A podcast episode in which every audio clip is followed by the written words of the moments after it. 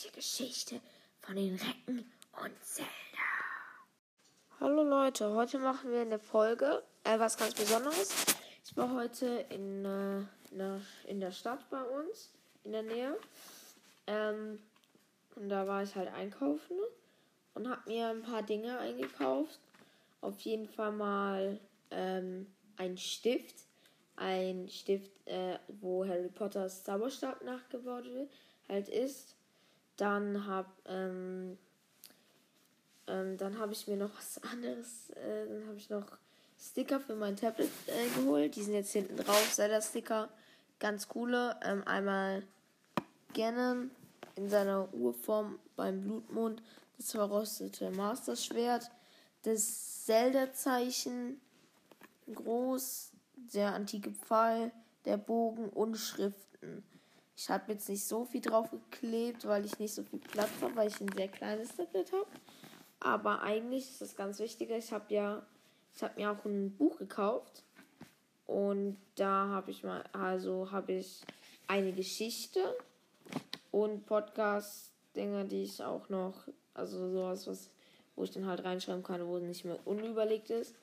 Und ähm, ich hätte gesagt, so jeden Samstag und Sonntag kommt vielleicht so eine Folge raus, wo ich euch ein Kapitel von der Geschichte vorlese. Es geht um Link nach äh, Hyrule, Hyrule Warriors. Ähm, ja, also ähm, ich kann ja anfangen. Der Buchtitel heißt Die unglaubliche Geschichte von den Recken und Zelda.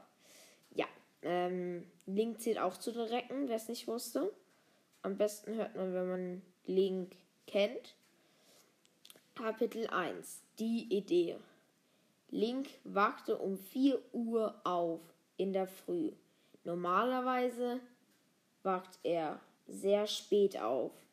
Er hatte einen Geistesblitz in seinem Traum.